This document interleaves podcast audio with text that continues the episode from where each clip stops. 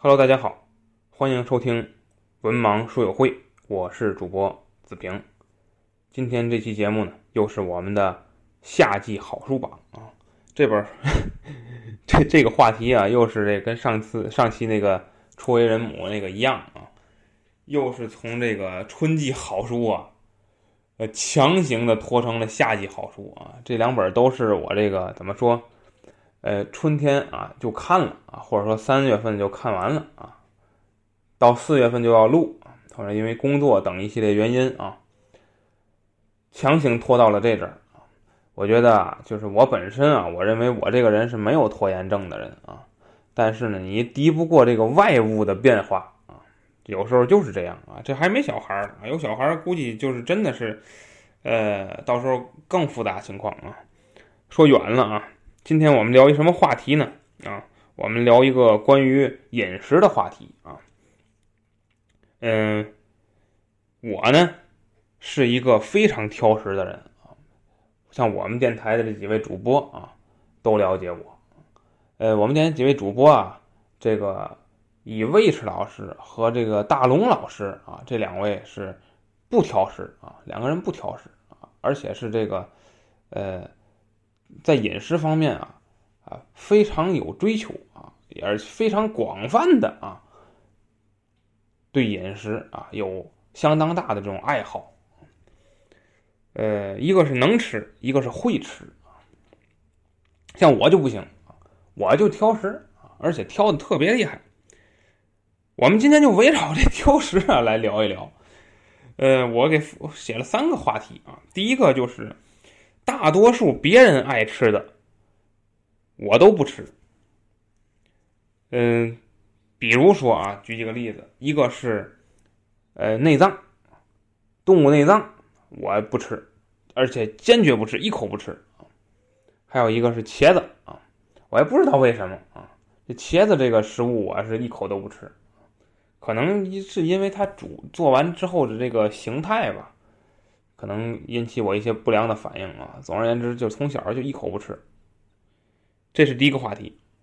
第二个话题是，哪怕花很多钱、费很大事儿买来的，呃，我不爱吃，就是不吃。这个一会儿展开啊，聊几个事例啊。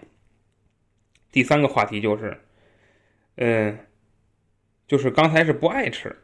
那么第三个话题就是我们今天的标题啊，哪怕是自己花大价钱买的啊，再贵啊，呃，只要我觉得不好吃啊，我就会承认不好吃啊，嗯，就这三个话题啊，我们今天展开聊一聊啊。那么我们先聊第一个话题啊，大多数别人爱吃的我都不吃啊，呃，那么这里面又要细分啊，细分几类啊，第一类呢。是以前不吃啊，但是现在吃了啊，这样食物啊，以什么为主？以那个以什么为典型的呢？第一个就是这个涮羊涮羊肉，就是咱们北方啊管这个叫涮羊肉啊，大家一定注意涮羊肉啊，那得羊那得有羊肉才叫涮羊肉了，是吧？南方呢叫火锅啊，火锅就复杂了啊，首先火锅的料。底料啊，包括蘸料啊，包括它里边的这个食材啊，都是很复杂的啊。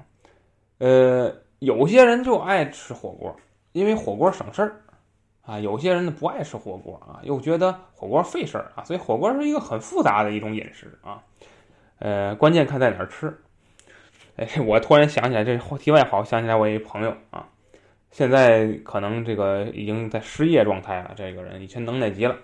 呃，这个人，他有一次请别人吃火锅，咱北方叫涮羊肉，我们就说涮羊肉。嗯，呃，在哪儿吃呢？在华苑那儿有个大铜锅啊，在那儿吃。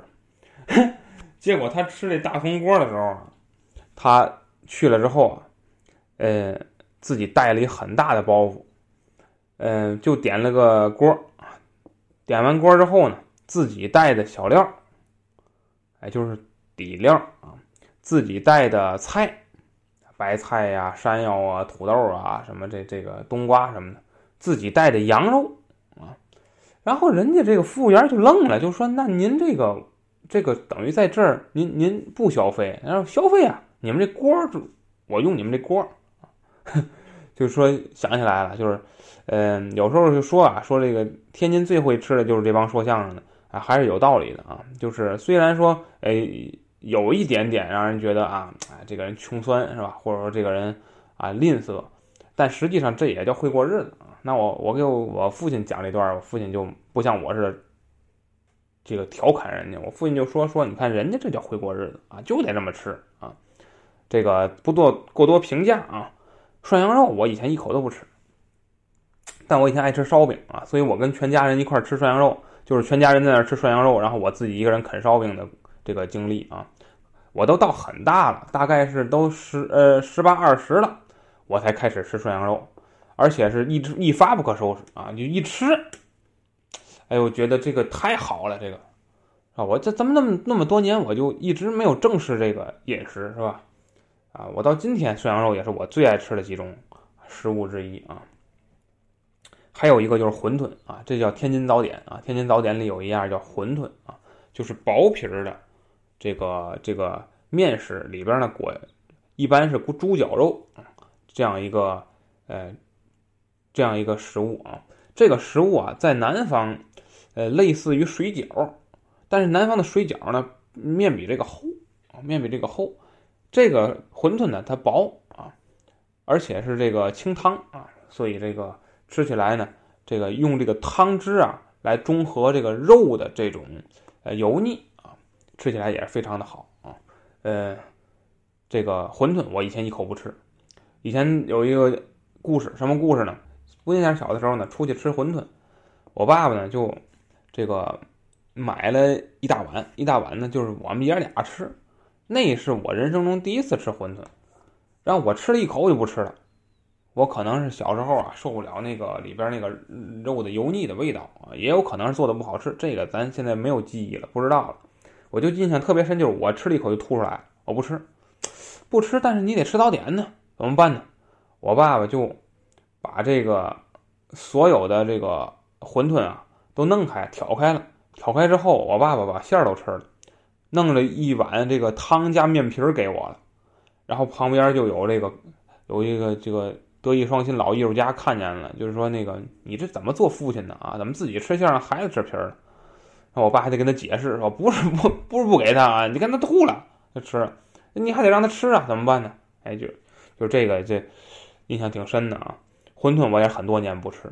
我也是到了这个上了班以后，哎，有一次是什么原因缘故？可能是单位，然后出去培训去，外出培训，早晨吃早点一块儿，啊，这个一个是抹不开面啊，第二个就是，呃，也是抱着试试看的心态，因为打那以后十多年来，我从来没吃过馄饨，我也想尝尝这馄饨到底什么味儿的，哎，吃了一口，哎，还挺好，一吃，所以就打那以后吃馄饨了啊，这是一个事儿。还有像木耳。木耳这种蔬菜啊，我我不知道叫不叫蔬菜啊，这个我也从来都不吃，呃，后来就自然而然就吃了啊，因为我一直觉得木耳长得可怕啊，后来发现没味儿啊，没味儿就它跟什么做什么味儿啊，还也还能接受啊，而且木耳对于这个净化这个体内的这是有很大的作用的啊，学了一些科学也是有用的啊，吃了啊，这叫以前不吃，现在吃。还有一些食物呢，是我以前吃啊，但是现在不吃了啊。呃，举几个例子啊，一个叫丸子啊，就是四喜丸子啊，就那种丸子啊。我以前吃，我小时候吃，然后我上学时候也吃。那阵还有配送的那个那个学生餐啊，都吃啊，小丸小肉丸是吧？挺好。但是后来我就不知道为什么我接受不了这个味道了。我也没有原因啊，就突然一下就不吃丸子了。到今天我也不吃，这是一个。还有一个食物啊，我不知道别的听友知不知道，反正天津人知道这个东西叫咸饭。嗯，咸饭，嗯，它就是一种，嗯，怎么说比较快捷的，能够熬制出来的一种饮食啊，黏不拉几的啊，里边有一些个啊菜啊，然后咸的啊，咸口的一种食物。小时候特别爱吃，啊，里边再放点小肠子，啊，小肠子块儿啊，特别爱吃。现在就一口都不吃了，而且看都看不了啊！我看别人吃咸面，我我又要吐，我恶心，也不知道什么原因啊。这个是第二类啊，第三类叫一直不吃啊，坚决不吃，没有什么原因啊，从小到大没有原因，但是就是坚决不吃，一口都不吃啊。这是什么呢？我们举几个例子啊，呃，就是这个海带啊，茄子。呃，刚才动物内脏啊，这些我一口都不吃。嗯，就是你不能说要打死都不吃吧，反正我就是看都不能看，听都不能听，闻都不能闻啊，这么一种食物。呃，尤其是以海带跟这个动物内脏为主，这两样啊，我都是吃过，吃了一口就吐了，而且不能接受。有曾经在成年之后尝试过，也是一进嘴里就吐了。根本接受不了这个动物内脏什么的，还有就是这茄子，茄子是看都不能看啊！我也不知道是为什么。但是你看，跟家人一块做饭吧，让我切茄子，哎什么的，包括炒炒扒拉两下我都行，但是就是做就是吃吃不了啊。嗯，还有一个一直不吃的呢，就是这个我能吃啊，但是我不想吃啊，就是呃，就只要没有说大家特别诚意的邀请，或者说这个啊。这个这个要求我吃，我就绝对不吃的啊。呃，以这个早点啊，这个炸糕这类，还有这个小咸菜儿啊，这种我能吃，但是我尽量不吃它。炸糕是为什么我也不知道，好像我这辈子就没吃过炸糕，但是我一点儿欲望都没有看见炸糕。我为什么呢？呃，第一个就是我觉得它看着就烫。这是可能心理作用。我看着这炸糕这东西，我看着就烫。呃，你看炸鸡呀，还有这个炸猪排什么的，也看着也烫。但是它在我眼里就跟那个炸糕的意思不一样。我看着炸糕就那么的烫，这是第一个。第二个就是我觉得炸糕根本就没什么，啊，就是嗯，就是面里边有点豆沙什么的。那我还不如吃豆包呢，对吧？油油分油量还小，是吧？那个含油量多大呀，炸糕？所以就不吃啊，这个。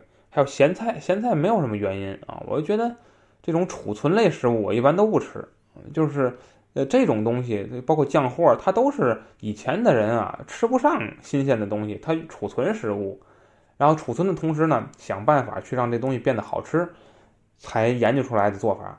今天我们完全没必要这样了，我想吃黄瓜，我就买根黄瓜，咔咔咔就吃了，对吧？想吃萝卜吃萝卜，以前人吃不上这些东西，所以它腌制好了呢，能放长了。慢慢吃，呃，所以我觉得这东西没根本就没必要了，啊，然后还吃的嘎吱嘎吱的啊，这里边这这都不是多健康的东西。当然，这都我一家之言啊。那么还有呢，比如说，就是我这个不不太想吃的啊，呃，比较有名的就是天津的小吃啊，天津小吃的大部分我都不爱，都都不爱吃，就是都是我那种叫什么刚才说的能吃，但是我不爱吃。嗯，这个像天津三绝啊，天津三绝都很有名。呃，这可能我普及一下这知识啊。我呀上大学的时候，我上过一门课啊，这门课叫民俗学。这民俗学老师啊还出专著了，出什么的，还挺有名的。我之前看有时候看电视，看尤其那种天津的曲艺啊、天津的民俗那种节目，请专家点评说讲解。哎呦，我们那个老师，他这这个人。就给我们讲天津的这个小吃，一个南方人把天津小吃讲的还挺好的。天津这个三绝呀，我们科普一下啊，嗯，一个是狗不理包子，嗯，一个是十八街麻花，还有一个叫耳朵眼炸糕。啊，天，你看天津这小吃啊，它有特色在于什么呢？在于它有品牌，它是品牌。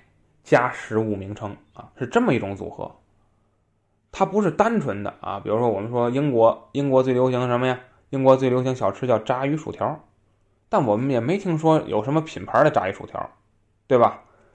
美国最流行什么呀？汉堡，咱们也没听说这个汉堡，它有什么这个流行那个品牌？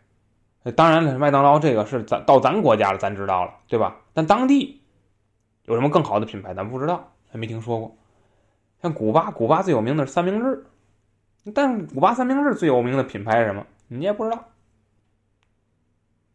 在日本，日本最有名的是什么？是寿司。寿司品牌是什么？你不知道。你看都是这样，但是天津就不是了。你绝对不会说天津最好吃的是包子啊，没有人那么说。天津最好吃的是什么？狗不理包子。你看，是吧？当然，天津也有自己独特的小吃，没品牌的啊，像什么煎饼果子之类的也有啊。煎饼果子我还倒是真不错，挺爱吃的啊。说回来，我们呃，既然谈到这儿了啊，简单聊聊这个这个这几家这个名名字怎么来的啊？这个狗不理包子它怎么来的呢？嗯，它这个。创始人啊，这个人的外号啊或者小名叫狗子，呃，这个咱中国人啊有这种传统啊，就是这个起贱名啊才是富贵名，是吧？所以给孩子起贱名啊叫狗子。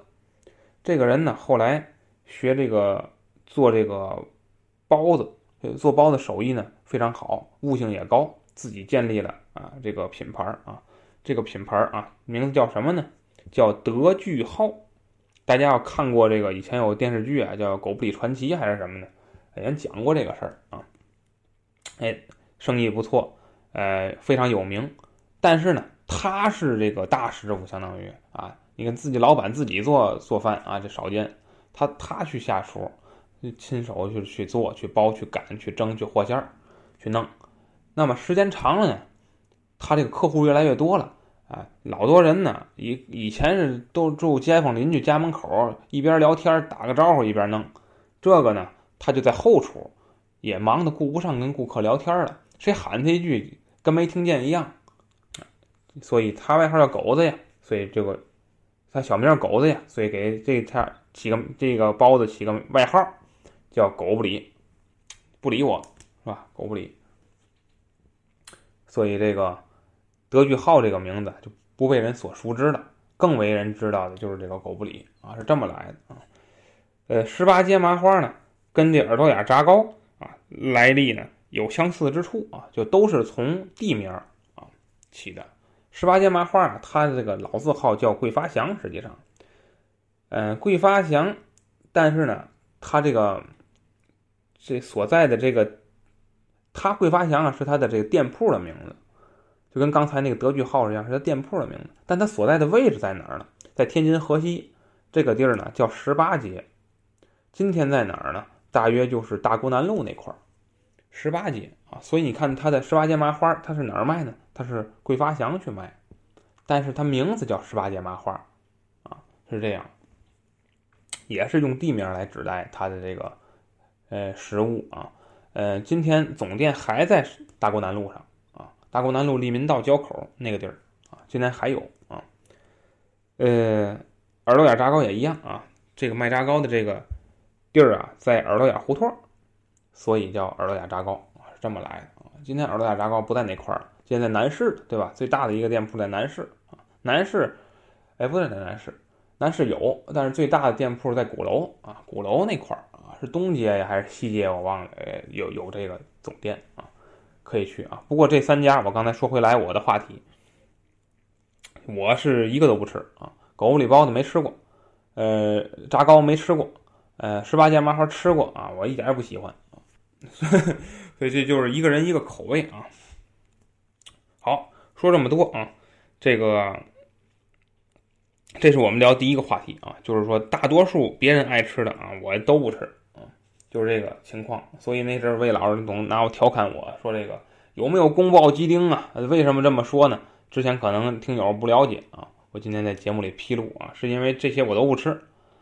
呃，我爱吃什么呢？甜口的东西，甜口的东西我爱吃啊，所以这个宫爆鸡丁是甜辣口啊，能接受啊。而且你像什么牛肉、羊肉啊，我一般不是多多特别爱吃，鸡肉还可以啊。所以这宫爆鸡丁这种菜呢。”虽然是川菜啊，但比较适合我的口味。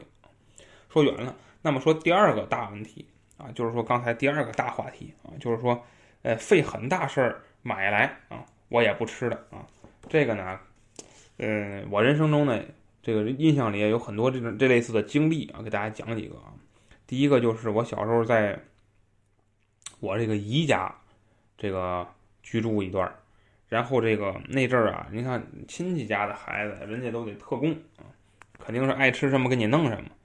嗯，结果呢，我是什么都不爱吃，刚才说了嘛，这些都不吃。哎呀，这怎么办？家长也急呀。然后这个我这个姨夫呀，我印象特别深，就是他蹬自行车就给我买这种现成的东西去，因为你做哪个他都我都不吃，就得给我买现成的去。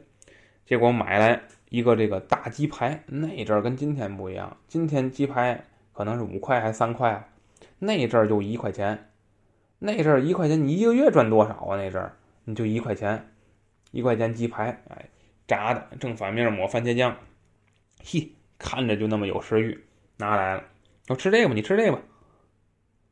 嗯，然后呢，结果我一摇头不吃，嗯，一愣，这费那么半天劲，买来的也还不吃，为什么不吃？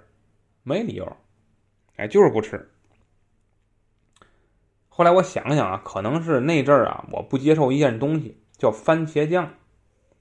我这个番茄酱啊，我可能得十多岁以后我才接受。我以前一直不接受番茄酱，我不知道为什么。我不光番茄酱不接受，我好像什么酱都不接，面酱什么酱我都不接受。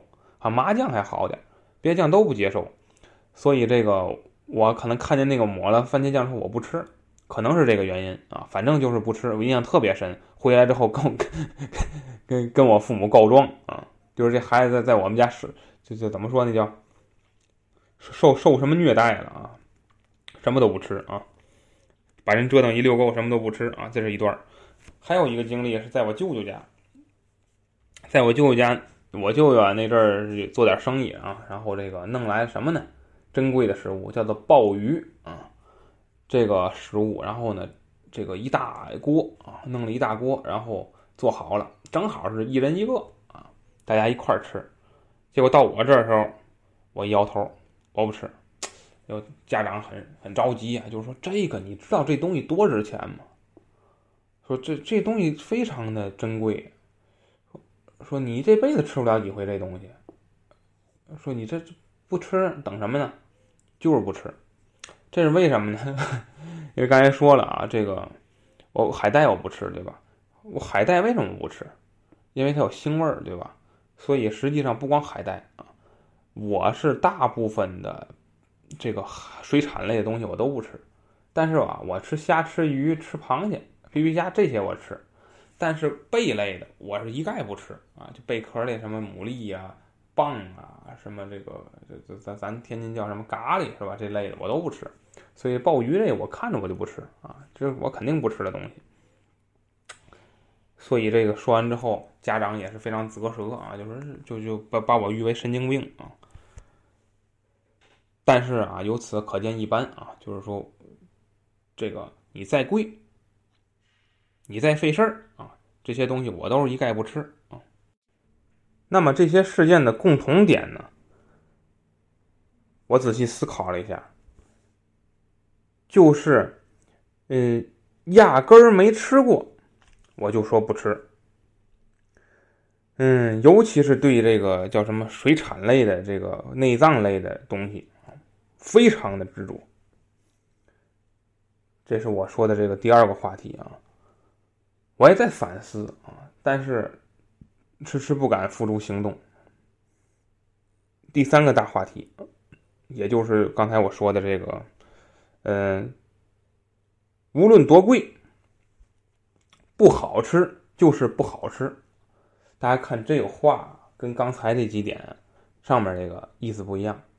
上刚才上面叫不爱吃啊，底下这个呢不好吃，不好吃证明什么呢？证明我付诸行动了，我亲自我吃我尝它啊！你们都劝嘛？劝我吃，哎，吃完了我觉得不好吃，行不行？行，哎，所以不论多贵，无论多么难得啊，我觉得不好吃那就是不好吃。我这个人呢还真就不会打肿脸充胖子啊，不会做这样的事情。这个举一个例子啊，也是最近发生的啊。我这个人呢，这个之前啊，我有吃韩国料理，就韩国的这个我还挺能接受的，但是日料我基本不吃啊。原因有两个，第一个呢，就是日料相对来说是比较贵的，是在这些个料理中啊，相对来比较贵的。呃，它的店铺的装潢，它的那种雅致感，嗯，让你感觉到啊，哎，这个好像层次更高一些啊。确实，你看到标价上看到等等更贵啊，本身就是呃不是那种廉价食物啊，也不是说总能去吃一顿的啊，这个。这是首要条件啊，其次一个原因就是实话实说啊，日料里的这个水产更多一些啊，而且呢是以这个生的为主啊，生的海鲜为主。刚才说了，这个我本来就一概都不吃啊。嗯，你说日本人也是海边人是吧？像我们天津人啊，我也是海边人。嗯，本按理说应该更能接受海鲜的是吧？但是我还真就受不了那味儿。像我吃鱼吃虾，我必须是熟的。而且是处理之后的，就是没有腥味儿了，我才吃。有腥味儿我不能沾啊，受不了。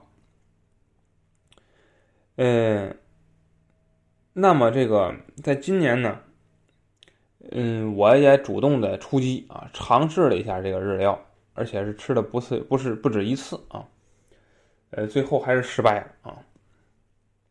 嗯，这个。日这个相对来说，日料里头啊，这个比较有名的啊，叫做江户四大美食啊，呃，或者说又叫做日本四大美食啊，这是世界的啊。江户四大美食呢，是在日本范围内的。我们简单介绍一下日本这个江户历史啊，这个江户啊，它是哪儿呢？它既指一个时代。又指一个地方，指一个时代呢，基本上就是指德川家主政的这个日本历史啊，这段时期叫做江户或江户时代。地点呢，就是今天的东京。那么，它从什么时候发生的这段历史呢？我们简单介绍一下，江户这个地方啊。大家要是看过这个日本的这个文学作品，应该知道有个源氏物语啊。源氏主政这个时期啊，叫做镰仓时期。镰仓时期，日本的政治核心在哪儿呢？就是在江户。那么源氏这个衰落之后呢，足利氏又建立了这个。呃，又拥拥有了这个新的政权啊。那么，即便如此，政治中心还是在江户。但是大家可记住了啊，他们是什么呢？他们叫将军，对不对？将军大名武士，他们是将军。那么天皇啊不在江户，所以说日本的首都啊，他不在江户。但是江户是政治中心，因为决策权的人住在这儿。那么足利。示威之后，日本就进入了战国时代啊，什么这个武田信玄嘞，织田信长嘞，丰臣秀吉嘞，最后到德川家康这啊。那么这个期间啊，战乱这也不说了啊。而且之前我们聊这个日本剑戟片，聊日本的时代剧啊，我们这都聊过这些历史，我们不再说这段了。那么德川家康后来这个掌权之后啊。日本进入了一个时代啊，就刚才就说战国时代，战国时代又别名又叫安土桃山时代。那么这个时代结束之后，德川家康主政，日本就进入了江户时代，或者又叫幕府时代啊。在这个时代，那么德川家主政，他们家在哪儿呢？还在江户，扩展了江户城，重或者说重建了江户城啊，使它成为了一个非常大的政治中心啊。那么就是在这个时期啊，江户呢，逐渐的啊，根据人民的生活经济条件、物产的一些情况啊，衍生出了四大美食啊。后来这个呃明治维新改革以后呢，天皇重新掌主政啊，天皇主政呢，就从一个地儿叫京都啊，大家注意，京都是京都，东京是东京，这是俩地儿啊。天皇就从京都。迁都到了江户，改江户为东京，一直就是今天日本的首都啊，是这样啊。我简单介绍一下，不再多说了啊。那么，作为这个东京的前身，江户这个地区诞生了四大美食啊。我们简单跟大家介绍一下啊，因为我在这个吃日料的时候都这个接触到了这些美食，呃，一会儿再谈谈感受啊，也挺有意思的。这个我，按时诞生的时间顺序来说，第一个叫荞麦面啊。这个荞麦面呢，呃，它跟咱们的国家这个面条啊有点区别。首先，它是这个怎么说？产原料啊。原料呢，最开始就是纯荞麦，后来呢，这个以以面粉或乌冬粉啊为主，然后呢，荞麦呢搁两成啊，大概是这样混合做出来的这个面条啊，叫荞麦面，很筋道啊，口感很好。这个面条，那么荞麦面呢，它跟今天咱那个嗯这个这个叫炸酱面、打卤面汤面都不一样。荞麦面呢是面是面，酱是酱，单独一个很小的碗跟今天咱讲的叫茶杯呀，跟那个东西似的。那么一个里边是酱，然后呢面是面，把面呢夹起来，放到这个小茶杯里，蘸完酱直接送到嘴里。哎，就也就是说吃点蘸点，吃点蘸点，得夹出来，得给它夹出来吃这叫荞麦面。哎，这个吃法比较独特啊，也是一种很有趣的体验。荞麦面里最有名的呢，叫做二八荞麦面。什么叫二八荞麦面呢？因为在以前，这个面就江户时代，这个面卖十六文，十六文二八一十六，对吧？所以这个就指的是它的价格。嗯。同时期还有什么二六荞麦面、二八荞麦面，都是指它的价格。今天不用这个称呼了，今天的这个货币制度也改革了。但是在当时，二八荞麦面就流传下来了啊。所以你在东京的店里，你看见哪个写二八荞麦面，说明这个可能比较有年头了，这是传统老店啊，这可能是。这是荞麦面。嗯，第二个日本很有名的啊一个，或者说东京很有名的美食啊。叫做蒲烧，卡瓦亚 k 啊，蒲烧，蒲啊就是这个蒲团的蒲啊，烧啊就是烧饼的烧啊，蒲烧。这是个什么食物呢？大我乍一看呢，我以为是这个是是个面食的，或者说是个什么什么蔬菜类的东西。后来才知道啊，这个是什么呢？它另一个名字大家很熟悉。叫鳗鱼饭啊，蒲烧啊，它本身指的就是鳗鱼。刚开始出现鳗鱼制品的时候啊，是这个用签子呀从鳗鱼嘴里扎进去，从鳗鱼后半身出来，让鳗鱼呢，因为鳗鱼很长啊，它是一个条状的一种鱼类，它在这个签子上啊，等于身体就扭曲了，扭曲完之后呢，就像这一种花朵盛开的样子啊。包括烧完之后啊，它这个形状，所以叫蒲烧，所以叫蒲烧。后来呢，鳗鱼就不这么做了，但是名字保留下来了，还叫蒲烧啊。把这个鳗鱼现在是切段啊，切成段之后穿起来，然后这个统一的烧制，蘸那个抹酱料，做出来。鳗鱼啊是甜口的啊一种食物啊，肉很鲜美啊，肉很鲜美。我刚才说了。鱼我吃，对不对？只要你去腥了啊，鱼我吃的啊。那么本来呀，蒲烧店它就是个小摊儿啊，叫摊贩。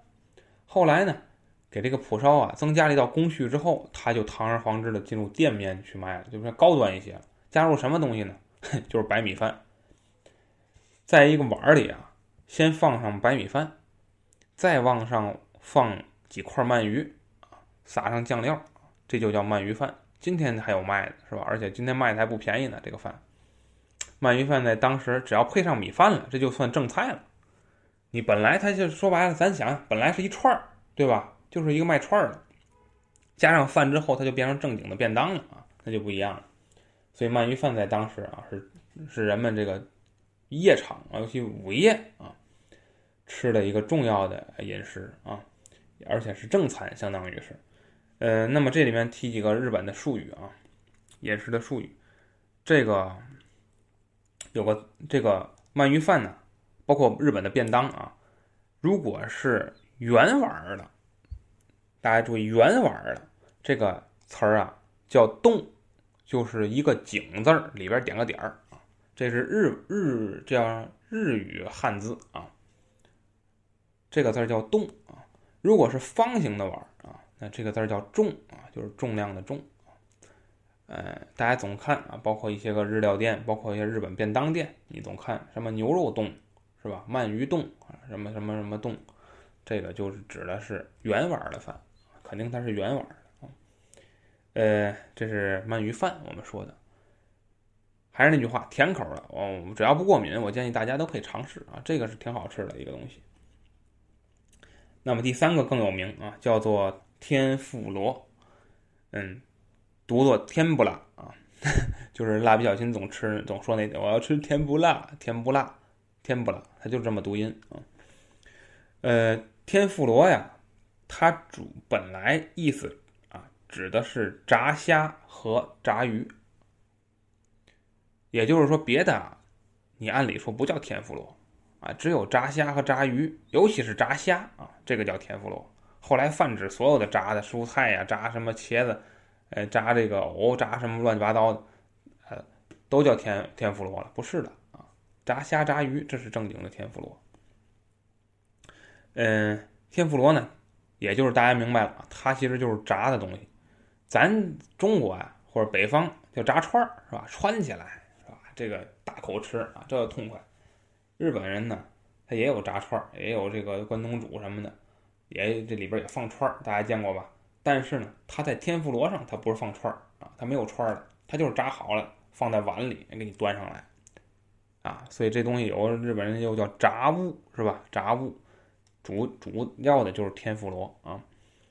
天妇罗呢，最开始是裹面啊，裹面炸，炸出来呢，大家大家要自己做过饭知道，裹面炸炸出来色儿深，对吧？炸出来大概是褐色的。后来呢，在面粉里啊打鸡蛋，再炸，这样炸出来是金色的。所以呢，天妇罗在一段时期又叫金妇罗。现在泛指了啊，现在只要天妇罗都是金色的啊，因为它裹鸡蛋了啊。再后来呢，因为天妇罗它是小吃啊，它是小吃，它只能摆摊卖，它不可能进店面。那后来怎么进的店面呢？是结合了，跟谁结合呢？跟荞麦面结合了。也就诞生了天妇罗荞麦面啊，就是在荞麦面里呢，再放上几根这个炸虾啊，这样去搭配，去吃也很好，啊？蘸着这个这个荞麦面的酱料吃啊，别有一番滋味啊。这个大家要是看过这个《孤独的美食家》在二零二零年的春季篇啊，这个我看了，当时这个最后啊放烟花的时候啊，这个五郎他给他们。一人买了一份这个天妇罗荞麦面啊，就是炸虾配着这个面条吃，啊，看着也很有食欲啊。嗯，这是一个啊。那么这先说了仨了啊，第四个也是日本可以说代表日本的啊一种美食啊，叫做寿司啊。这个寿司啊，嗯，首先我们要强调啊，就是说它呢起源于中国啊，中国的汉代啊。有这两个字儿啊，一个字儿呢是左边是个鱼字旁，右边是个炸啊，就是炸件、爆炸呀、作业那个右半部分，那个叫部首啊。嗯，一个鱼，一个这炸啊，这个字儿呢还念炸啊，指什么呢？指腌制的鱼。所以大家看日本最高级的寿司店。他不写寿司啊，他写炸这个字儿，这是说明这是老店啊，有传统的店，而且东西更高级一些啊。其实就是中国，就是就是汉代的腌鱼、咸鱼啊。还有一个字儿，左边是个鱼字旁，右边是个圣旨的旨啊。这个字儿念义，还是用来指鱼肉啊。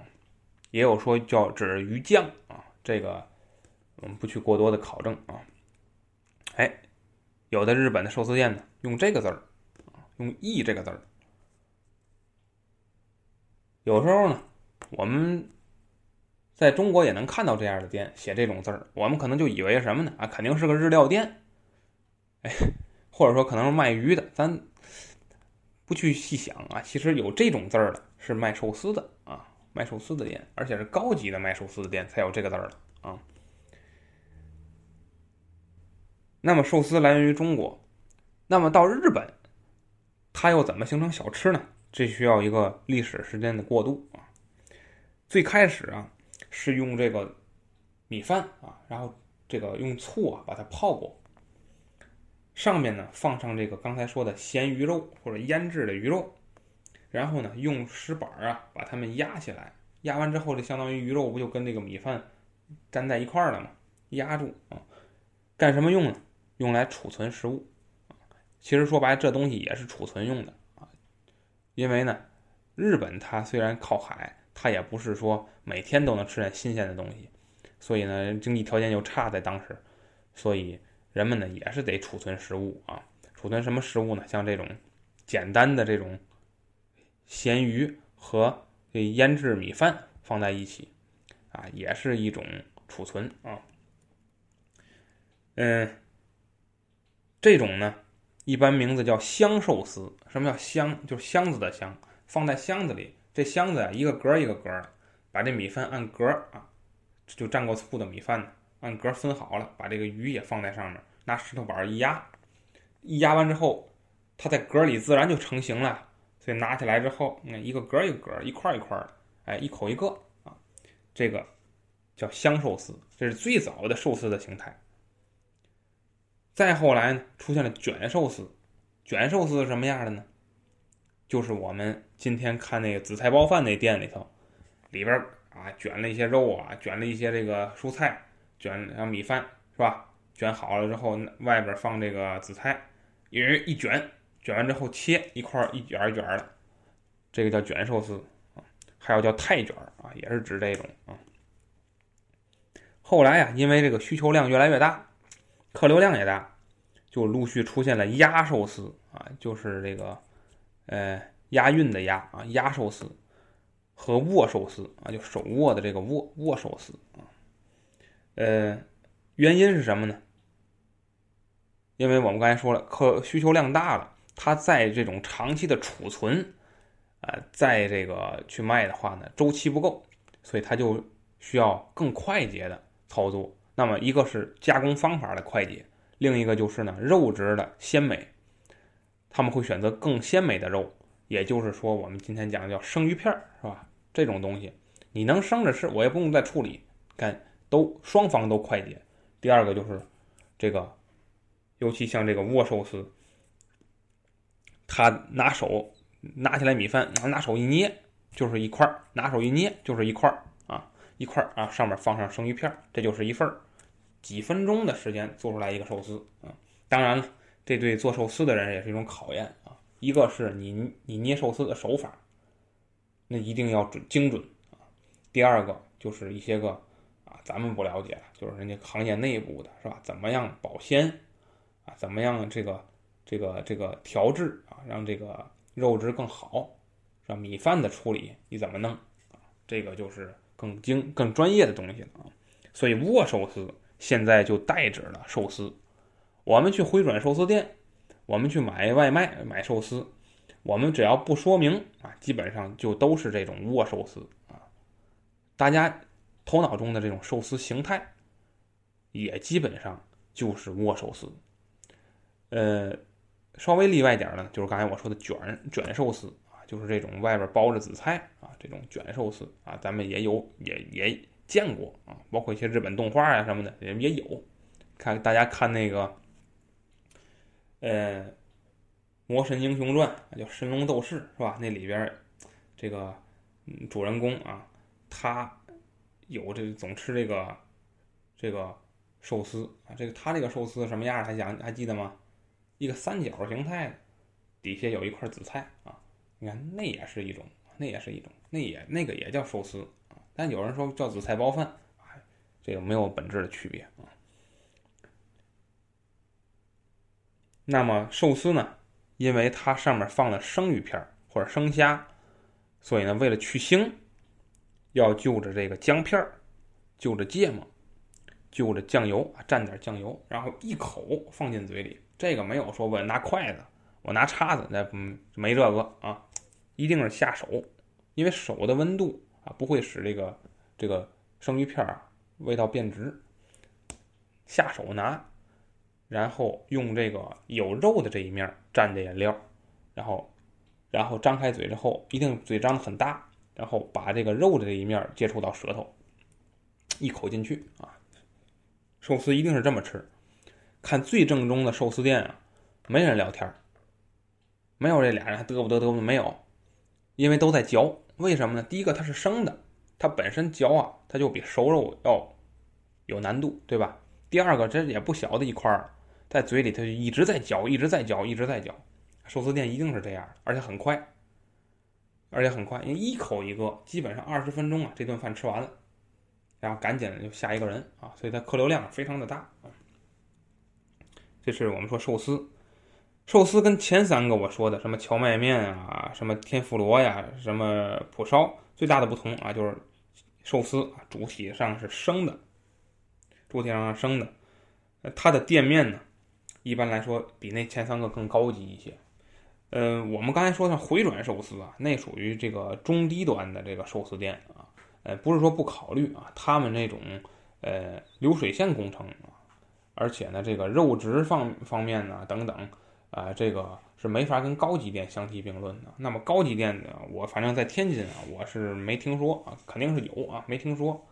嗯，我在这个大连见过啊。因为大连它因为历史的原因啊，它这个呃日料店更高端一些啊。那么当然了，东京的本土的老店那就更不用说了啊，预约都很难啊。据说提前三个月预约，然后十五分钟就餐啊，就给你十五分钟就餐。为了吃一口寿司啊，也是很不容易的。推荐大家呢看这个纪录片啊，叫做一部纪录片叫《寿司之神》啊，讲的是日本的一个八十多岁的。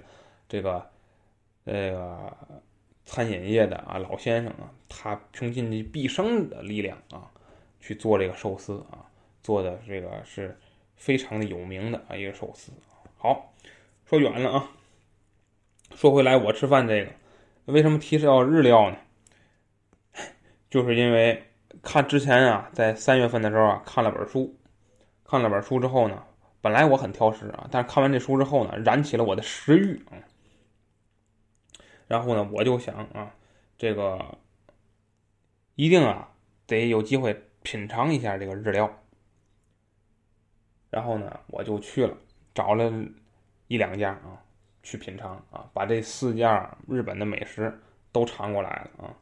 呃，结果啊，结果当场啊就吐了，我实在就这样一下就吐了，实在是失败。受不了了啊！吃这个荞麦面没让我吐啊，这个鳗鱼饭也没让我吐，天妇罗呢就更没让我吐了。